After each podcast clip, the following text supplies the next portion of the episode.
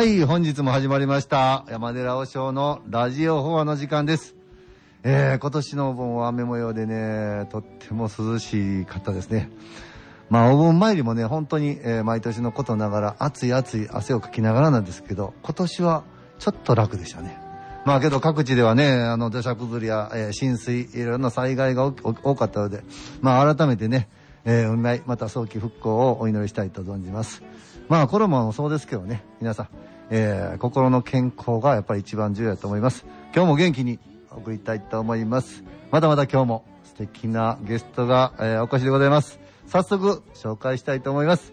まあ若いところからね、今やもう、えー全国、えー小屋さんの青年層のトップに踊り出ましたね。えー小屋さん、えー新言宗青年教師会の会長を務めておられます。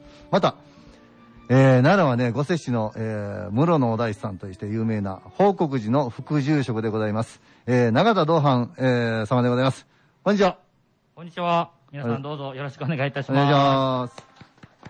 まあ、また後でね、ゆっくりとお話聞きたい聞きたいですけす。ど。はい。よろしくお願いいたします。えー、また、そして今日は告知ゲストとしましてね、えー、奈良大師山あー88の会、えー、上間美奈子さんと、えー、堂間、えー、かおりさんのお二方です。はいありがとうございます。こんにちは。はい、こんにちは。よろしくお願いします。よろしくお願いします。ね、またあの、後ほどゆっくりといろんな話を聞きたいと思いますので、えー今日もゆっくりとね、皆さん、あお楽しみにしていただいたら結構かと思います。えーそれでは恒例のごとく、お便り、またご質問なんかをいただきたいです。できたら、えーメールでは、784、数字でね、784、アットマーク、奈良 FM、えー NARAFM ですね、ドット JP、784、アットマーク、奈良 FM.jp から。えーまた、えーファックスは074220の7840。ファックスは0742、20の7840です。どうぞお間違いないようにね、えー送っていただき、もちろんホームページからも、えーリクエスト、お便りのメッセージのフォームでね、えー記入していただいて、内容を送信するというところ、赤いボタンでポチッと押していただきましたら、私も元気が出ますんでね、どうぞよろしくお願いいたします。そしてね、もちろん、いつもの、えー聞き手を、えしていただいてます。株式会社奈良ライフ代表の、えー、また、読みっ子、情報サイト奈良っ子の編集者であります。浅色よしこさんです。よろしくお願いします。よかった。もうこのまま忘れるかなと思った。今日もよろしくお願いします。はい、書くの忘れてました？やっぱり。しかしながらもういつもと同じように、え ーこの素晴らしいツッコミをまた得ていただきまして、えーこう今日もやっていきたい。また、オープニング曲はね、いつもいつも聞いております。えー浅野由紀さんと空気さんのボンノーズ、えー、151へ、大師山へでございます。またエンディングはね、えー前回、えー来ていただきましたね、白井大輔さんの僕にできることならですんで、ぜひ最後まで、えーしっかりと皆さんお聞きくださいね。ありがとうございます。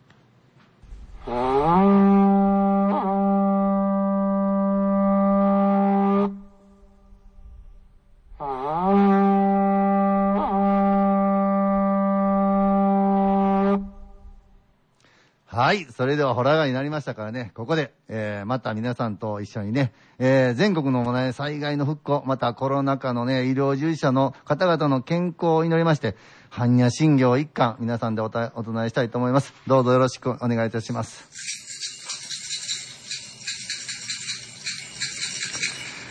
仏説まかはんやはらみた信用漢字大菩薩行事はんやはらみたじ上限音外具道一切具役者理事時期をいかかい時期時期即略具即略有道有時役尿でシャリシで小具造不小不滅具小造愿的国歌伽马西吉玛呀萨呀西吉玛愿你比达仙涅瓦西吉呀高。よくおむ限界内しまやしき界まよやくままや人内しまろしやろしじまがしめつのむしやくむとくいむしょとこ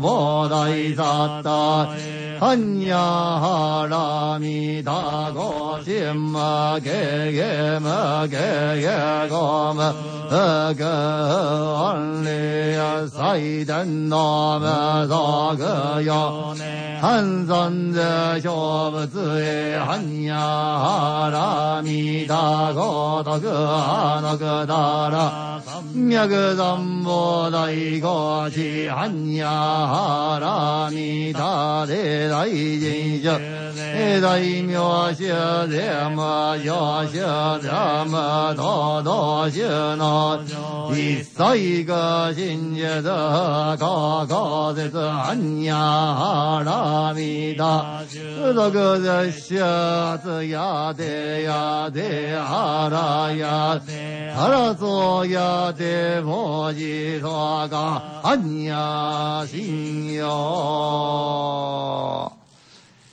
はい、ありがとうございます。それでは、改めまして、ご紹介いたしましょう。えー、小屋さん真言宗、えー、青年教師会会長、えー、また、奈良は御所市で、えー、室のお大師さんとして有名な、えー、報国寺副住職の永田道藩僧正です。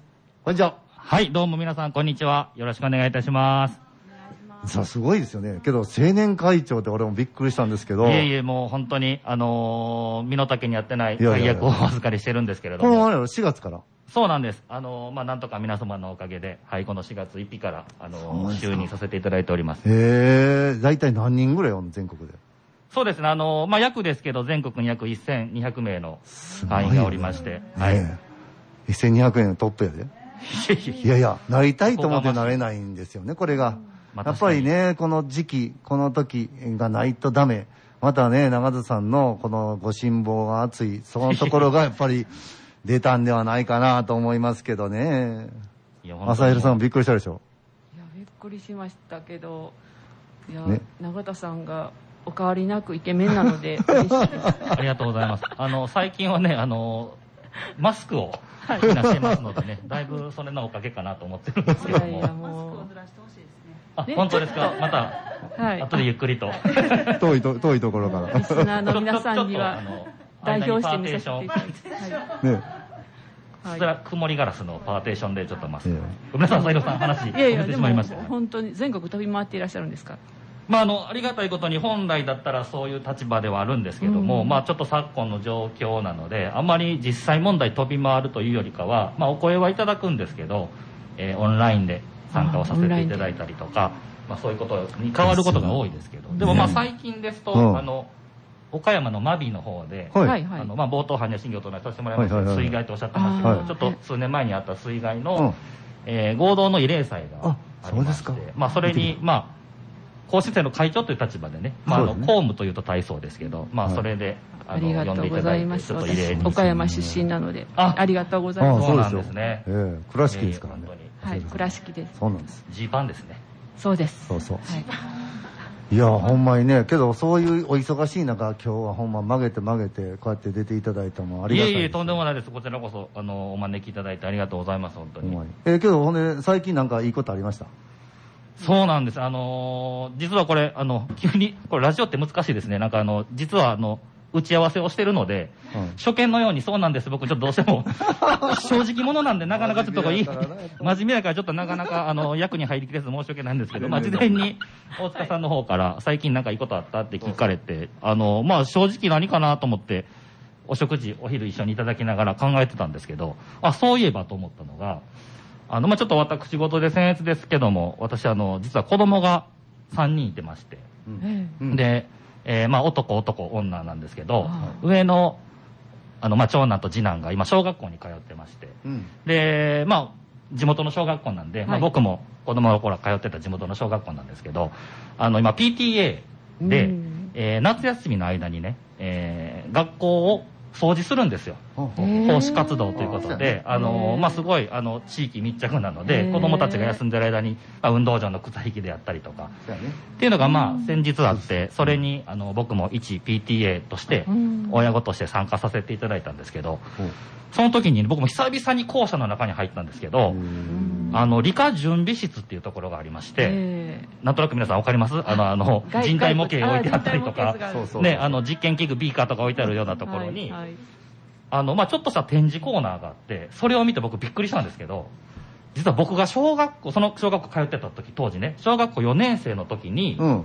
夏休みのうん。自由研究で作って提出した僕の作品が、えそこに飾られてたんですよ。えー。これすごくないですか？もう何年前よ、それ。いいや、もうそれこそ三十数年かな？やいや、そんなことないよ。そんなことちょっとサバまあまあ読みます。だいだい逆にサバ読みますけど、でも30年近いですよね。そうですね小学校4年生あー僕そうよね39歳どんな作品ですか？それがね、あの、まあちょっと恥ずかしいんですけど、ちりとりあるでしょ？はい、はい。で、当時の僕は、ちりとりとうんほうきでこう、まあ最後ゴミ集めるじゃないですか。えはいはい。で、なんか、おばあちゃんに言われたのかな？あんまりこのち、ちりとりとほうきを別の人がやると、そ仲悪くなるってう。、せやねん、せやねん。なんか昔おばあちゃん言われた。の知恵袋うち言われた言われた言われえーそうで、それがあったもんで、必ずこう一人でこうゴミ集めてたんですけた。ど、そうそう。まあ不器用というかなかなか難しいので、はいせやねんてそれを僕はどうにか改善したいと当時のあの、うん少年は思いまして、はいはい。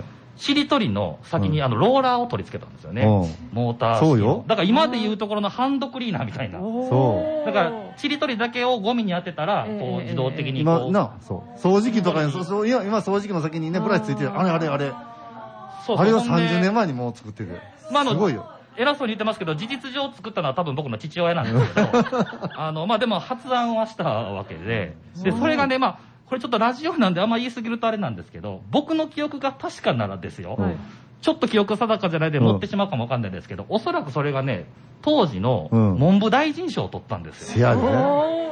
すごい。よ。確かそうやったと思うんですけど、でも、嘘やったらごめんなさいね。いやいや。でも、僕の記憶だったら、なんか、とにかくなんか賞をいただいたっていうところまでは覚えてて。だから置いたんだもんな。そう。で、なそうそう。今思ったらなんですけど、それね、うん夏休みの宿題で出してるわけやから、そうみんな一定期間すると帰ってくるんですけどせ、やで。僕だけ返、そういえば返してもらってないなと思って、思記憶の彼方に飛んでたんですけど、それがなんと、30年ぶり近くに、あの、地元の小学校で再開しまして、すごいよね。で、飾っていただいてたので、あの、うんこれはありがたいなと思って。いや、お前いいことやな、ほんまに。ねいいことでしょ。うんで、帰ってきて息子にそのことをうん。言ったんですよ。うんお父ちゃんのあそこにあるねんでって言ったら、全然知らんって言ってましたけど、また今度学校始ま学校始まったら見といてねって言ってきまし、たけど、それが歴史やからね。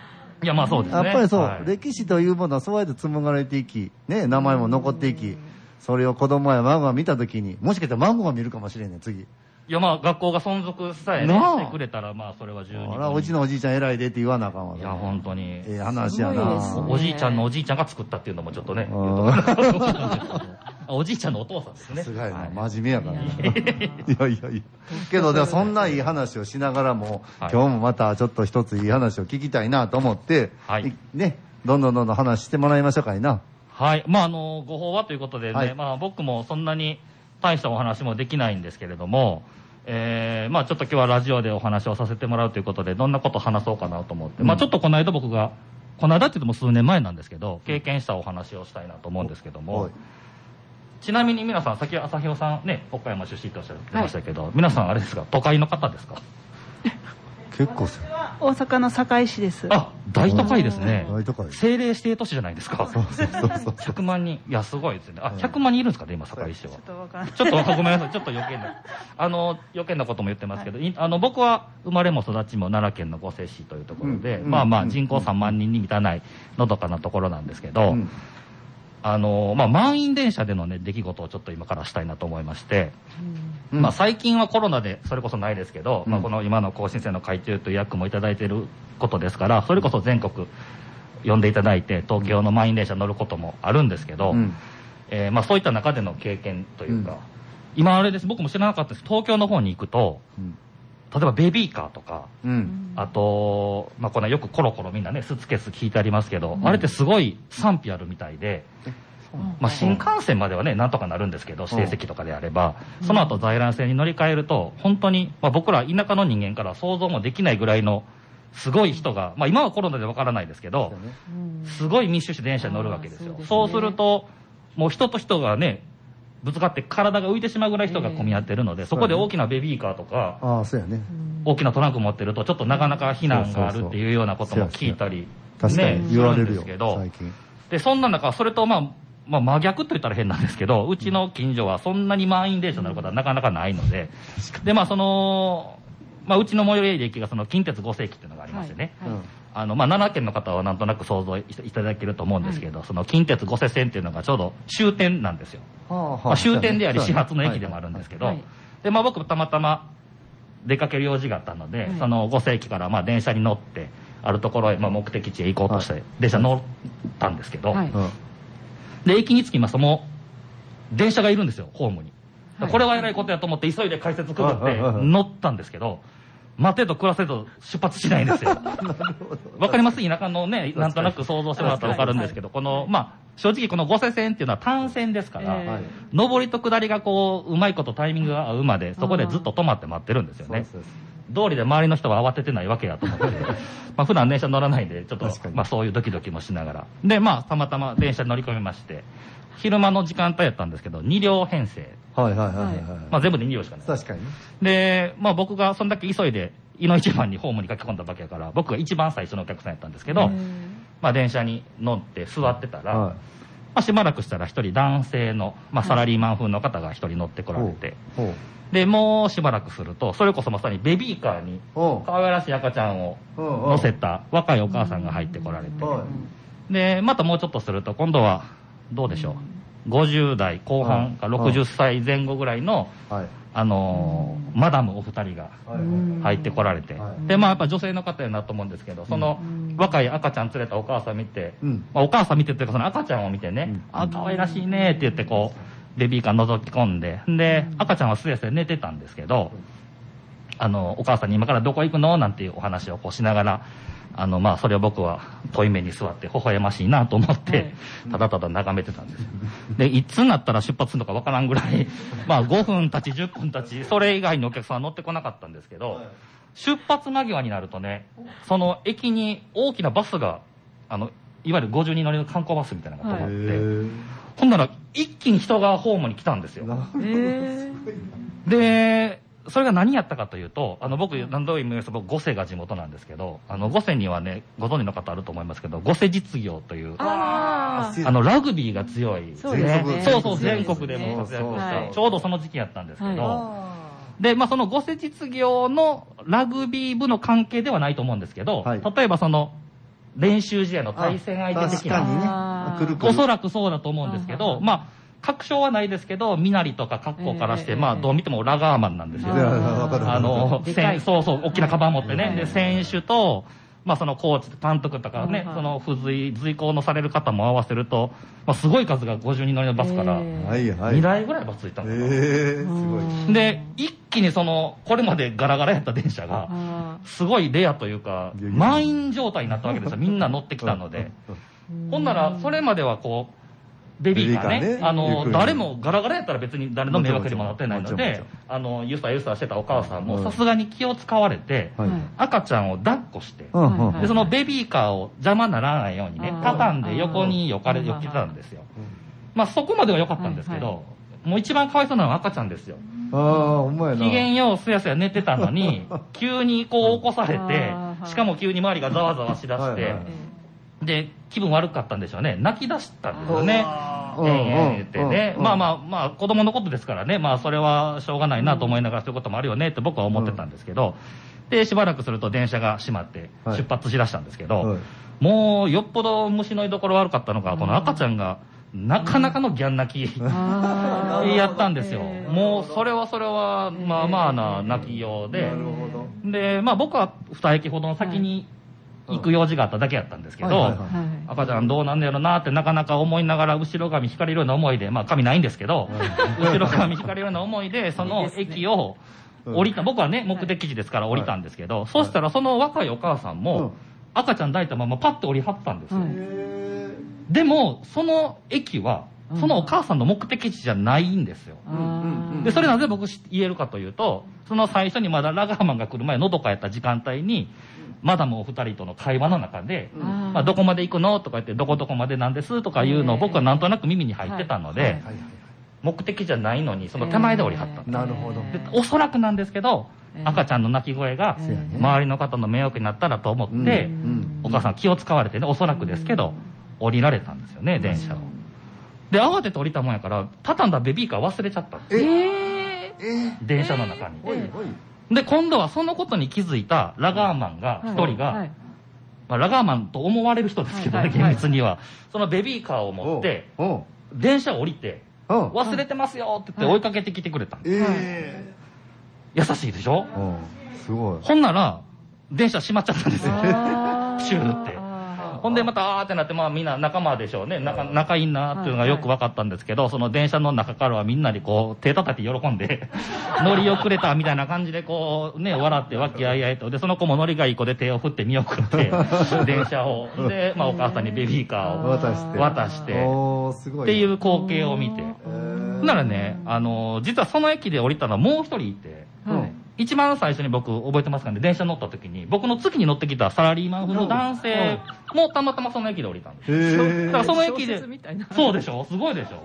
で、その駅で降りたのは、だから僕とその男性とはい。お母さんと赤ちゃんとラガーマへーすごい。で、多分目的地のために降りたのは、僕とその男性だけなんです。なるほど。はいはい。で、あららーと思って、なんとなく僕はその光景を見てたんですけど、そしたらその男性も、一番最初に乗ってた男性も、はい。僕と同じようにお母さんとええ。マダムのやりとり聞いてたんでしょうね。ええ。お母さんが気遣ってそこで降りたっていうことが分かって、はい。声かけはって、で、たまたまその人はそこに駐車場があって車を止めておられたんですよ。で、もし差し支えなかったらですけど、私ここに車止めてるんで、うはい。はい。そのお母さんの目的地の近くまで、で、またその乗り過ごしてしまったラガーマンのために、うん。その先の駅まで、はい。はいもしよかったら送りましょうかって、へその男の人が声をかけて、はい。で、あのーまあ、その先は僕はさすがにそこで見送ってないんですけど、うん。まあ、おそらくその車にその3人と赤ちゃんが乗って、まあ、無事にその、もそれぞれの目的地に。ラガーマンはどうなったんですか？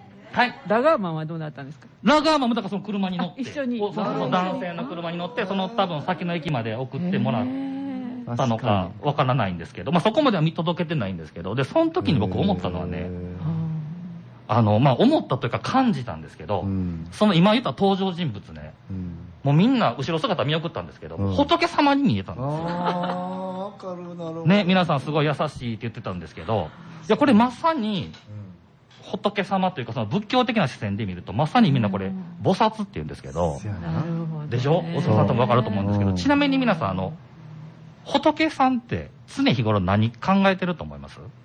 うん。仏の考えてること。そう。僕は今なんか、緊張の面持ちでいっぱいなんですけど、あの、いや、本当に何をかんなで、あんまり冷静。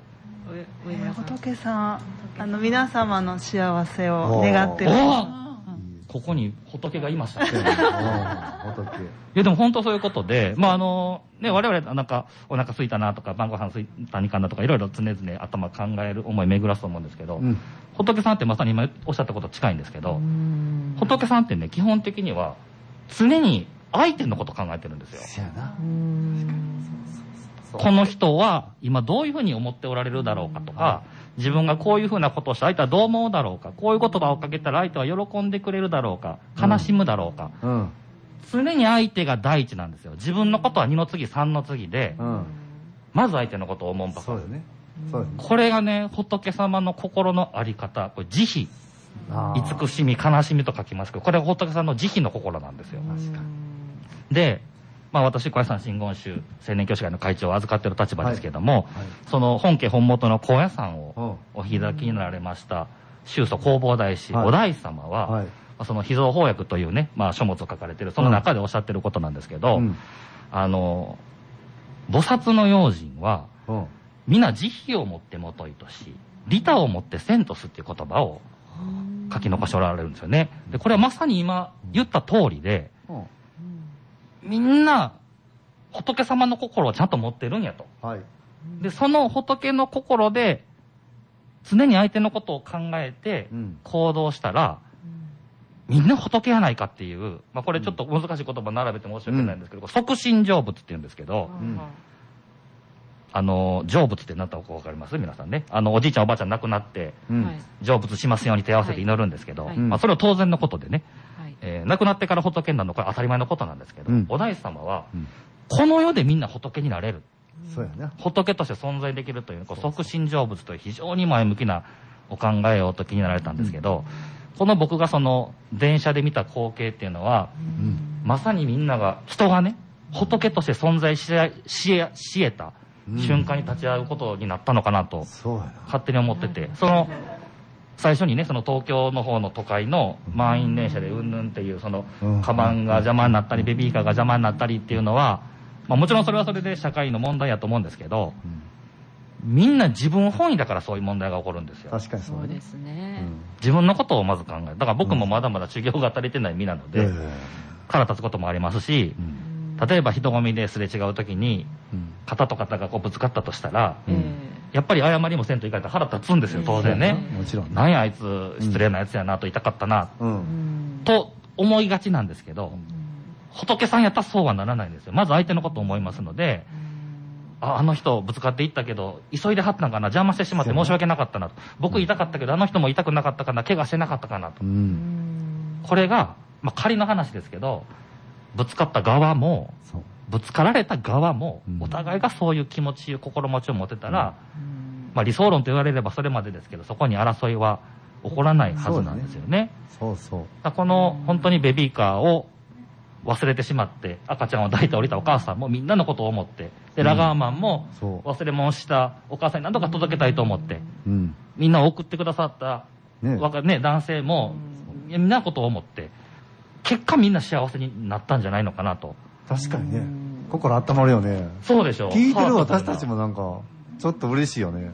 もう、あのー、あったかいでしょだから、これが、あのー心があったかくなるというか、うんみんな持ってる仏様のうん。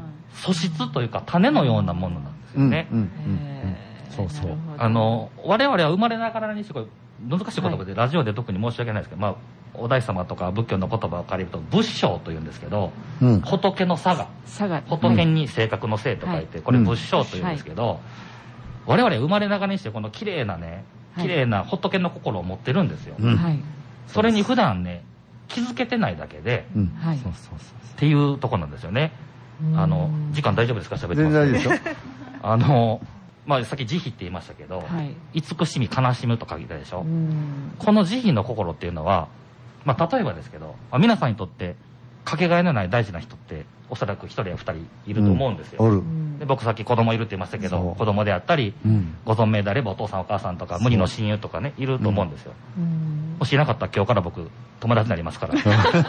ぜひ、どしどしごご応募ください。あ、ぜひぜひ。ありがとうございます。ありがとうございます。まあでもその、例えばその自分にとってかけがえない誰かちょっと皆さんそれぞれに想像していただきたいんですけど、ね。まあ例えばじゃあ、可愛い孫さんがいる方やったとします、ねはいその立場やったと思って聞いてくださいね。うん可愛い可愛い目に入れても痛くないようなお孫さんが、うん。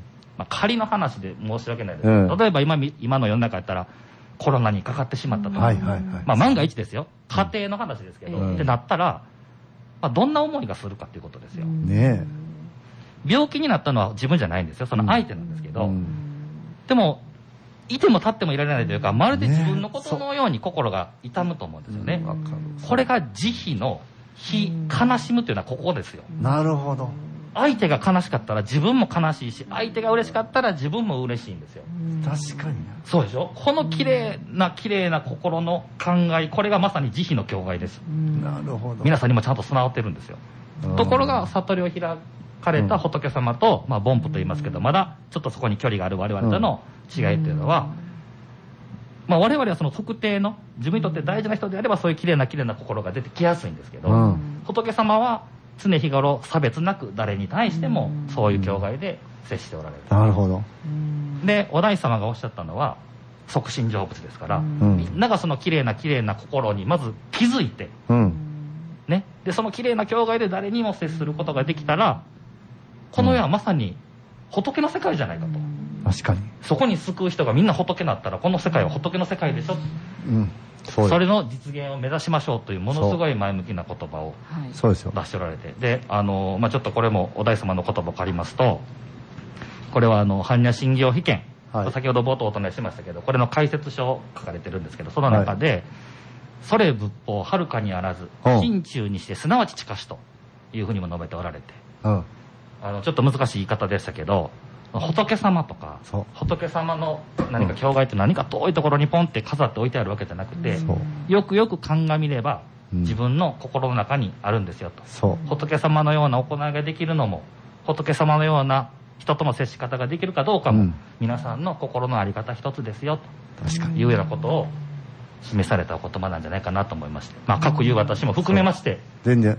あの、自分が仏であるという自覚を持っていただいて、はい、あそうよの、ね、電車一本遅らしてでも、人のためを思って飛び降りれるぐらいの気概を持てる人間になりたいなとそうですいいですよ思うね。次第です。そう。やっぱり自分のね、心の中の仏心が、花開くと、そういう行動ができるということですよね。そうなんです。ぜひ皆さんにそうなっていただきたいなと思ってはい今日この話をええ紹話やな。介させていただいたんですけど、すねす。ありがとうございます。すごい。自分で手叩いてます。いやいやいや、いい話。どうですか、朝弘さん。いやー本当になんかあのねあの大事な人にはそれができても、うん。偶然出会った。赤の他人にそれをととっさにできるっていうのが素晴らしいなと思いますね。確かにそうですよね。ねやっぱりその人のために何をするという心というのは、自分の中のそういういい心がそうさせるんやね。うんそれがもっともっと大きく、ね、綺麗な花になっていけば、そうこれはきっと世の中は極楽浄土、いや、本当そうなんですよ。ね、即身成仏になると思うんですよね。はい、この世が曼荼羅だって小田井さんおっしゃったんですよ。あ曼荼羅ってわかります？たくさん人も。あの、ま、曼荼羅ってあの仏さんの絵がいっぱい描いてあるやつ曼荼羅って言うんですけど、あれはもうまさに仏の世界をー表してるんですけどう、んまあ、どっかにあるんじゃなくてこの世こそがもう仏の世界だっていうね、ことはいを時になったんそうですよね。いや、けど今日もええ話やな。すごいですねね本当に。上村さん。はい。よかった、いい話いい聞かせていただいて、本当にありがとうございます。この上村さんもね、はい今、僧侶をしようと、そうなんです。ね、ほんまにしてくれてるんで、はいえーご紹介させていただきます。はい。奈良大師山88の会というのを今回作りまして、はい。えー実ははい。私のお寺、奈良の吉野にありますところの、はい。えー大師山寺というんです通称が大師山寺で、えー本来はあの妙法寺というお寺なんですが、はい。ちょうど吉野にありまして、えー南に、えー吉野川がさらさらと流れておりまして、はい。いいお寺ですえー南北にこう熊野街道がずーっとね、はい。だから南に行けば熊野なんですよね。で、北の方へ行くと奈良の都があると。そして東西に伊勢街道。まあ、まっすまっすぐ東に行くとね、本当に伊勢に行くんですよ。で、南の方へ行くと、実は伊勢街道、なんで伊勢街道というか言うと、紀州の殿様が吉野川沿いに上がってこられて、伊勢街道が出来上がったというのが、えーこのお伊勢街道。ちょうどこの交差点、交差するところにある高台にありますね、えーお寺なんですけど、まあこの山から見下ろす吉野川の綺麗なことまた山山並みが綺麗。えー奈良時代なんかは割と修行する山伏の人とかね、えーまたその後はもうお遍路さんとかそうやって、いろんな方々がこの大師山を中心に、えー行き来されててここはね実はねだからあの川でみそぎ。要は川を渡ってきた人たちがこのお寺で実は南向きの高台のいいとこなんでここでふんどし変えてたそうなんです。よへえ、そうなんですね。知らなかったということはみんながこう憩い憩いに使ってた場所ででここに皆さんが集まってきていろんな情報交換されてあーそのうちここでねご祈祷する人とかね拝む人が出だしたそうです、そこからねお寺っていうのは成り立ってきたんではないかというので大師山というところは昔から、えー人が集ってきてみんなでわーわーわー言うてるようなところなんですよね、しかしながらこの数年、まあ、うちのお寺ねすごいあの山な山っていうか休憩者の山なんですけどここにあのクヌギの木がねたくさん植えてある、で昔は割とねあのーなんていうの炭にしたりとか薪にしたりするので割とその山にねこういう雑木がたくさん植えてあったんですよ、今はねあのもみじが綺麗なもみじ山なんですが、やっぱりそのクヌギがね残ってるクヌギが、えー、大体もう100年ぐらい経ってくるんで、かなりもう一抱えもあるような大きなクヌギやったんですよ。これがね、まああのなこっちの今奈良市もそうなんですけど、えっ、と奈良という木の種類ですよ。奈良枯れと言いまして、カミキリムシがね中に入って、それと菌が、えー繁殖して、ほんで木が枯れてきてね。今すごくもう毎日ボキボキ折れて折ってくる大体腕の太さとか太ももの太さぐらいの木が折れて落ちてくるんですよね。もうこれが危ないということで今回上村さんを中心にえお参りに来た方が、はいこの奈良大師山88会というのを作っていただきまして、え実は明日からはい。クラウドファンディングをはい。始めて。皆さんでご支援していただいて、この参道、また、えーお社をきれいにしようではないかというのが、今回、えー皆さんに告知したいことでございます。上村さん、よろしくお願いします。はい。よろしくお願いします。そうそう。上村さんの最近あったええことを教えてほしいな、最近。えーと、まずはここから振られますとね、はい。みんな聞かれるんですね、はい。私はそうですね、あの、8月21日ですね、提灯祭りで、あの、大師山でね、おせがきの提灯祭りっていうのに参加させていただいたのがすごく良かったなっていうので、まあそもそもそういうのをなかなかね、ご縁ないと思うんですけど、たまたま、あの、私が高校のね、同級生の子がね、大師山のお兄さんのところの生駒のねお寺にお嫁行ったっていうところでご縁させていただいて、ほんで、まあ、あの大師山さんもねご縁させていただいてでたまたまあのその裏山がねあの、四国の88箇所の写し霊場というところで、参った時にあもうこれはもうすごくいいとこやなと思って参ってたんですけど、うんうん。お社が一つ一つねちょっと、うんその老朽化とかね奈良枯れによってうん。結構傷んでるので、これはなんとかねしたした方がいいんちゃうかなっていう思いはあったんですけど、うん。なかなかできなかったんですけど、えーっとたまたまですねうちの,、あの高2の息子はい。があのお寺で、あのちょっと遅かったんですけども、うん。あの遅く行っちゃって、えーっと2人わざわざお嬢さんがねあの、来てくれた時にね。やっていただいてほんでその時に、はい、うちのあうちはあのお母さんの写真を飾ってあるんですけれども私のはい。亡くなった母のはい。写真が本堂のところに飾ってあって、なんです。お祭りしてあるんですよ。はい。ね。ほんで、そこの横で私が一生懸命拝んでるんで、そうなんですよ。ほんでおね、来た時にね、はい。ほな、拝んだるわ、言うて、いつも今みたいなお埴しんをね、トそうなんですよ。ントントン叩きながら、はい。太鼓も叩きながらね、まあ、そうなんですよ。振動も多少あったんですけれども、はでお母様の写真の前にねおまんじゅうが4つほどね、はい。はい。あのお供えされてたんですけど、まあ、それがなんとなんかもうピヨーンと2つ、うん。なんか連続でピヨーンってこう跳ねた感じでうん。落ちたんですね、うん。へえと思ってこう振動にしてはちょっとなんか飛ぶなみたいな感じでね、思ってなんか不思議やなと思いながら、はい。まあ、それ、お嬢さんに言ったら、まあ、気のせいやろうとか言って。そうそう。で、まあ、私はその時に、あ、これなんかお母さんももともとね、その生駒のお寺で、今でいうクラウドファンディングみたいな感じでね、そうご支援とかね、してたって聞いてたので、これはちょうど私も88箇所、あの、うん。裏山ね、なんとかと思ったので、うん。まあ、あの、友達にこの裏山のこと伝えたうんうんら、うん。まあ、8人がね、あの、うん。これは一緒にね、協力してクラウドファンディングしたいっていう思いが一致したのでね、はい、これを立ち上げることになったんです。そうなんです。はい。またね、あのーホームページと、まあ、え今回はクラウドファンディング、レディーフォーさんっていうところの、えーホームページから、大師山、大師山寺で検索していただいたら出るようになります。えー、奈良枯れによる倒木被害を受けた、えー、お社復興のためのご支援をというふうに、えー出てきますんでね、えーもし、あのー皆さんもよければ一度見ていただきましたら、もう本当にね、このために、えー汗水垂らして、えーいろんなとこことをおしていただきます。もちろん、ね、クラウドファンディングですから、リターンっていうのもありまして、はい、いろいろね。結構頑張ってリターン作ってますね、リターンもね、ね一緒に、はい一緒にやってる。ご紹介ごいただいて紹介、はい。そうなんですよ。お願いします88の会のね、そうなんです。方々が、これもしたら、あれもしたらということで、いいろいろ言っていただいたらいつの間にかすごく増えたんですね。はいねどうもさん。はい。あ、そうそう。ご紹介そう、ご紹介してるのはごめんなさいね。上村さんの隣に今座られております、はいその88の会の、はいえー一緒にやっていただいた、どうもかおりさんです。はい。ちょっと紹介お願いします。はい。よろしくお願いします。よろしくお願いします。はい今日ね一緒に来させていただいてますけども、ははい、私の方もあの、はい。上村さんの方から、はい。えっ、とお声かけをしていただいて本当はあのいいことをされるということで一緒にね、あの協力させていただけたらなと思って、ありがとうございはい、あますりがとうございます。はい。そうなんですよ。ほんでね、えーお二方もともね、ほ普通にお仕事をされてるんで、す。ごい忙しい中、今日もね、はい。これ告知をせんなあかんということで、来ていただいて、本当に今回ね、このリターンもすごいですよね。はい。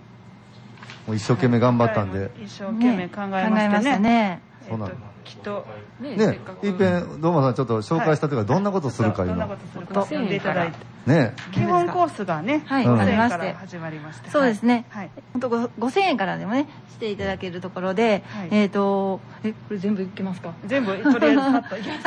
は いいきますか。ははい。い。5000円のコースでいうと、はい。お礼メールがまず、はい。基本でね、すはい。べてお礼のメールはさせていただく形ですね。そうですね。えーはい。基本コースと応援コースがありまして、全部ではお礼はさせていただく。はい。うんで、えっ、と、5000円の場合は次に、えーご祈祷。ご祈祷そう、参ご祈祷でですね三下ってね、はい。そうなんですよ。ほあの、お寺とか行ったらね、三下って言うてね、はい。あの、花の形したものに絵を描い。てあって、今回は特別にね、絵を描いて持ってるやつがあるこれもまた楽しみでね、まあ、はい。ホームページ見ていただいたら多分また出てくる。綺麗ですよね。ね素敵な色のね、はい、三下の方。ははいい。それと、それとはい、大師山のロゴ入りのエコバッグですね。なかなかないですよねなかなかない。はい。はいそれもね、初めての特別試みでに今回作ろうかいうことで。はい。はいはい、それがびっくりした5000円でございます。ははいい。はいそこから B コース、1万円コースになりますけども、はい先ほどの3つに加え、ははいい、えっ、と、そう。皆様のね、はい。ご方面、お名前の管理というのをさせていただきます。はい。あご本会にはい。うん。あはい。そうそう、それと特別のね、御朱印ちょっと今回、はい。えー実はあのまだちょっと考えてたんですけどい。つもは、はい。えー返上金剛って書いた、はい。あーとかうん弘法大師って書いたあの、ねあの御朱印してるんですけど、もう今回特別なんでちょっとバーンと梵字書こうかなと、うわー素敵これまたホームページにアップ本します。日セミナーもねそうです開催してるのでいろいろますのでね。ね。はい。はい。はい。それと。はい。はい。お塩も増えてそうなんですよ、そうなんですよ。これも普通の塩ではなくね。ちょっとお塩のご祈祷もしてしてね、結構ねあのお塩のご祈祷好きな方がおられて、あのお寺で最近ね、はい。お塩を配ってる方お寺結構あるんですよ。はい。ほんでこの塩がええって言うて、はい。それをわざわざ家の塩よりも、はい。わざわざご祈祷してもらった塩をはい。集めてる人もおるんです。よ。あやっぱり全然違なう調子悪い人にちょっと舐めたりしたら元気になります元気になるね。そうですよ。ね。そうなんですよ。はい。熱中症対策ああーそういいですね。ね。今ねね、ちょうどいいです必要ですよね。これが B コースですよはいね。B コース。はい。ははい。い。C コースははい。3万円です。3万円はい。今のやつにすべてはい。入ってるのとはい、次、パワーストーンがつきあます。す今つけてるんですけはいどこのおしねあそうなんです。これね、実はねなかなかないんですけど、水晶の弘法大師さんのレリーフが入った、ね、これすごいですよ。はい。これを今回、えーパワーストーンということで、えね皆さんににご授与させていただこうと思って。はい。それとまだあります。それと、それとまだありますよ。はい。すごいな。はい。T シャツ、T シャツ。ロゴ入りこれも T シャツ。オリジナルですね。ロゴ入りオリジナルははい。いこれも初の試みで。はい。はい。作りましたね。が3万円でございます。サイズもはい豊富に揃ってます。はい、次 D コースです。ははい。い、次5万円でございます。はい。はい、そこすべてつきました後に、はい。はい、次はご祈祷。ご祈祷の剣、剣ですね。そうなんですよ。あの、私が普段ご祈祷してるんですけど、いろんな、はい。まあ皆さんのご相談とかお伺いとか、い。ろんなことさせていただいてます。そのご祈祷を、まあ皆さんに実際していただこうかなと。はい。ほんで、おかじってね、皆さんの背中をこうさせるように、はいまたやっぱり、ねこれが皆さん気持ちいいって言うてね、はい。はい、結構あの言っていただいてるんで、はい。そちらの方、はい。させていただこうと思っています。はい。ありがとうございます。それともう一つ。はい。こっからいいコースですね。いやいや、違う違う。あまだです10か万円、いや、いいコースやな。はい。まだ、はいはい、ごめんなさい。はい。いいコース。はい。いいコース。はい。10万円今まではすべてつきまして、こっからがすごい。はいもう、千代先生、ちょっとお知らせください。あはい。特別はい、ここは。実は11月の20日はいに開催予定です。えー俳優の三上博史さんと、すはいトレンディー私の対談を実際に大師山寺でえー行います。ごい。やった。はいこれもえー限定40名なんですけど、はいえー一応、あー E コースから上の方は皆さんに、えーこの対談イベントの招待券をあ皆さんに配りたいと思っておりますのでさんのね大ファンの方はぜひねね、トランディ俳優の、はい。ね、皆さん好きな方も多いんではないかなと思いますけど、はい、あの実際に、えー生で、ねわ、見ていただくこともできますから、もうほんまにね、はい。大師山では小さいんでね、はい。もう目の前にいてますかうら、すごいこれは、ぜひえ見ていただいたらねね。え思っております。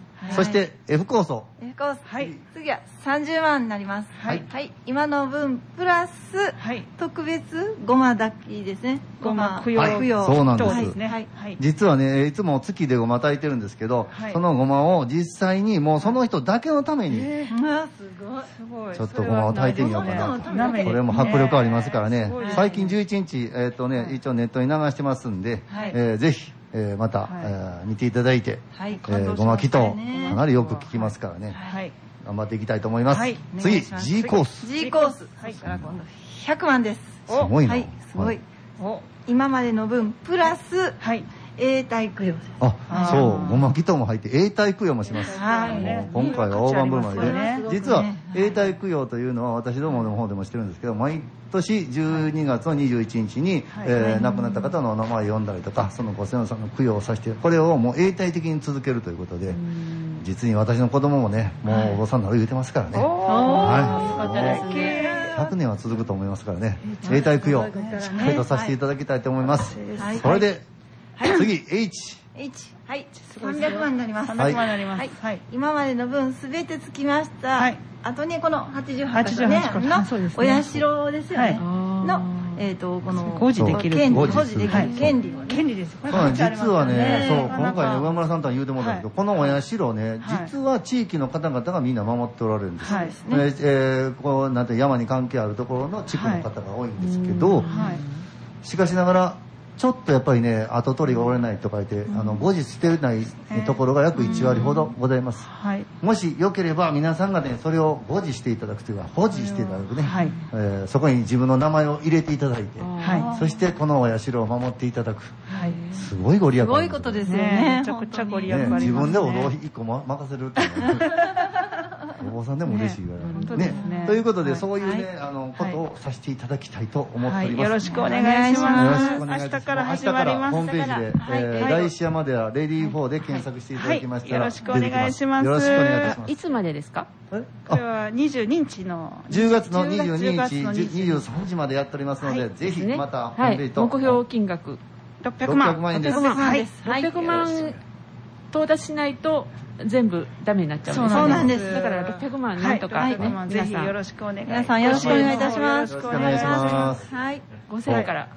よろしくいお願いいたやでも応援しますコース3000円から。3000円までですよ。はい。そうですね。はい。3000円から300万まで。はい。幅広いですね。幅広いはい、ちょっと私手元に何気なくあの、はい。もう一つ募金ご寄進のお願いがあるんですさっき私の話しようかなと思ってるんです。けど、いいですか？はい。ちょっとだけほんなら、今日も失フォアします。はい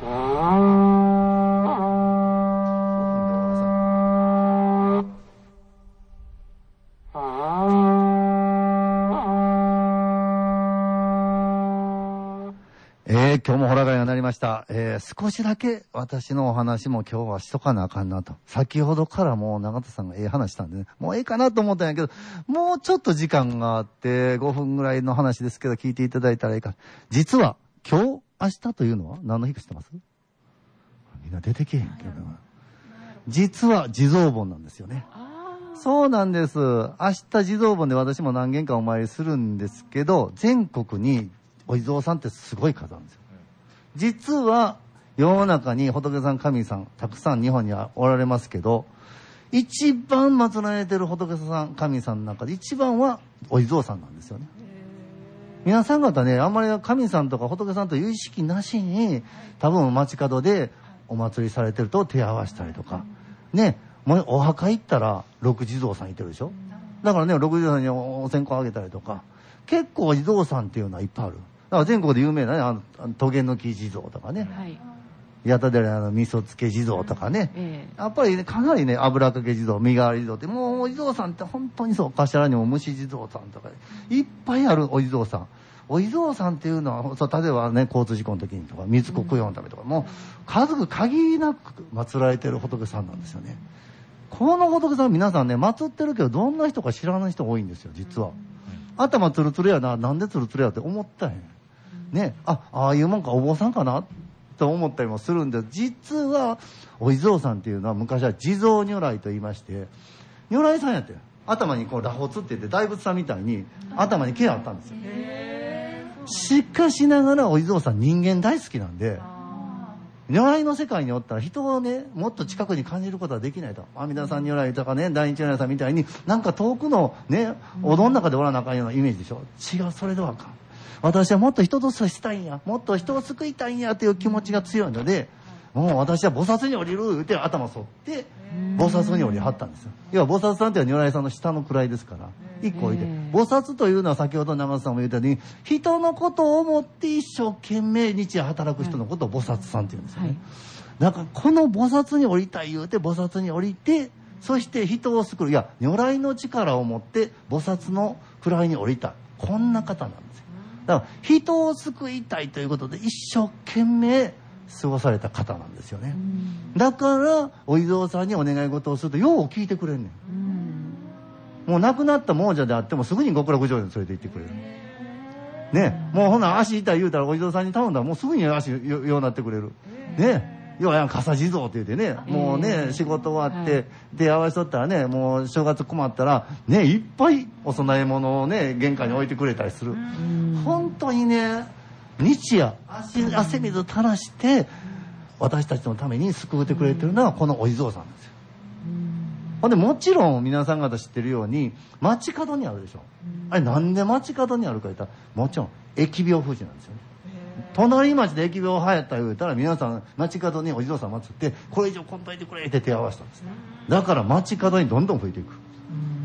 で道端にもねそうやってそのなんていうの事故があったらねこう祀られてるようにどんどんどんどんそうやって何かの時にお地蔵さん何かの時にお地蔵さんという人間の気持ちこの気持ちからなっていったというのはお地蔵さんなんですよね。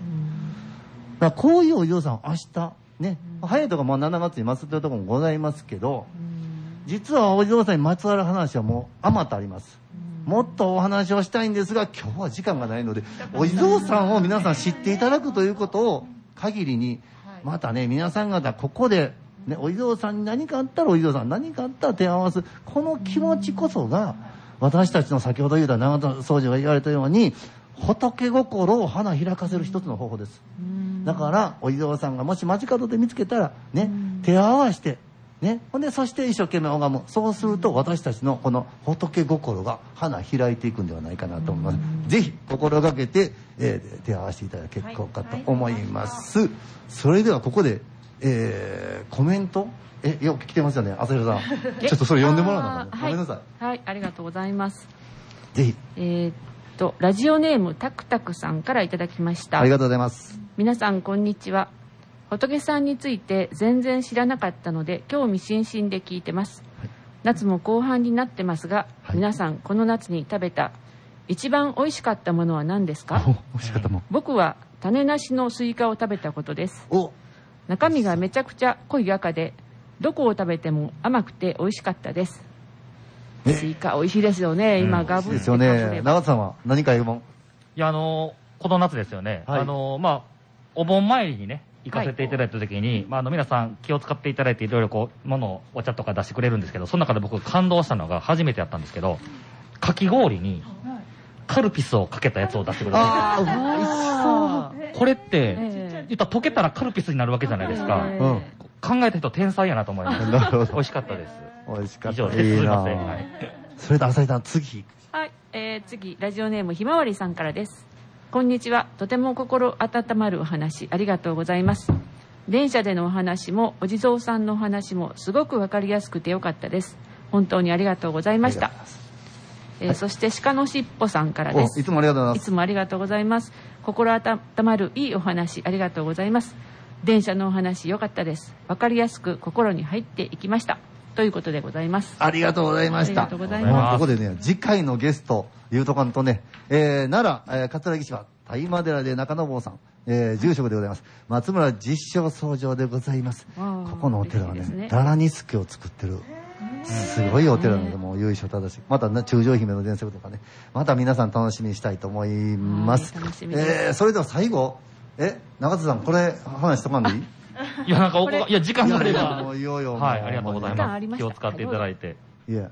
あ、自分で言うんですか？いやいやいや、実はね、えー報告時、えー、中田総司のところは、実は伽藍整備を今し,、えーしておりまして、ぜひまたあの、ホームページと、えホームページある？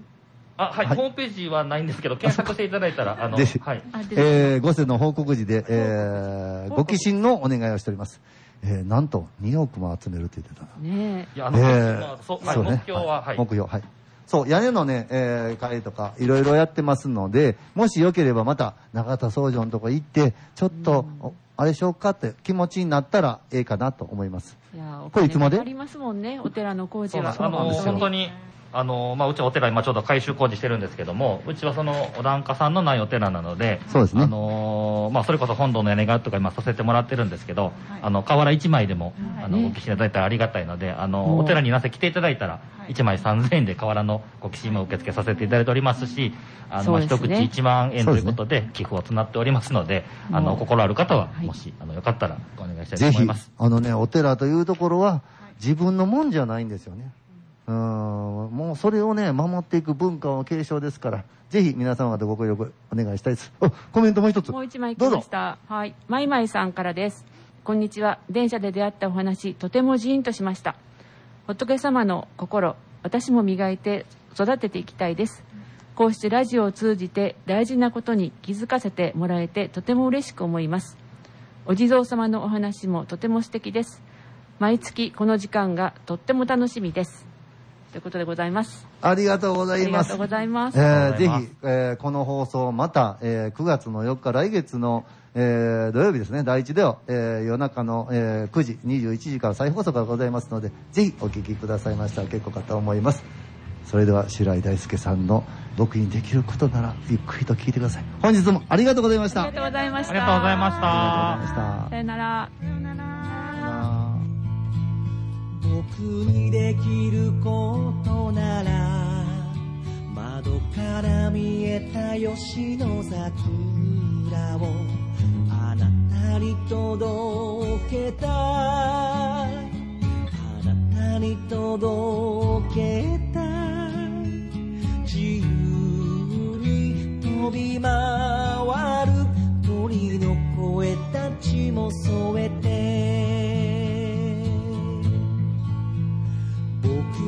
できることなら山から見えた無数の星たちをあなたに届けたい。あなたに届けたい。澄んだ空気も川の流れも土や木々の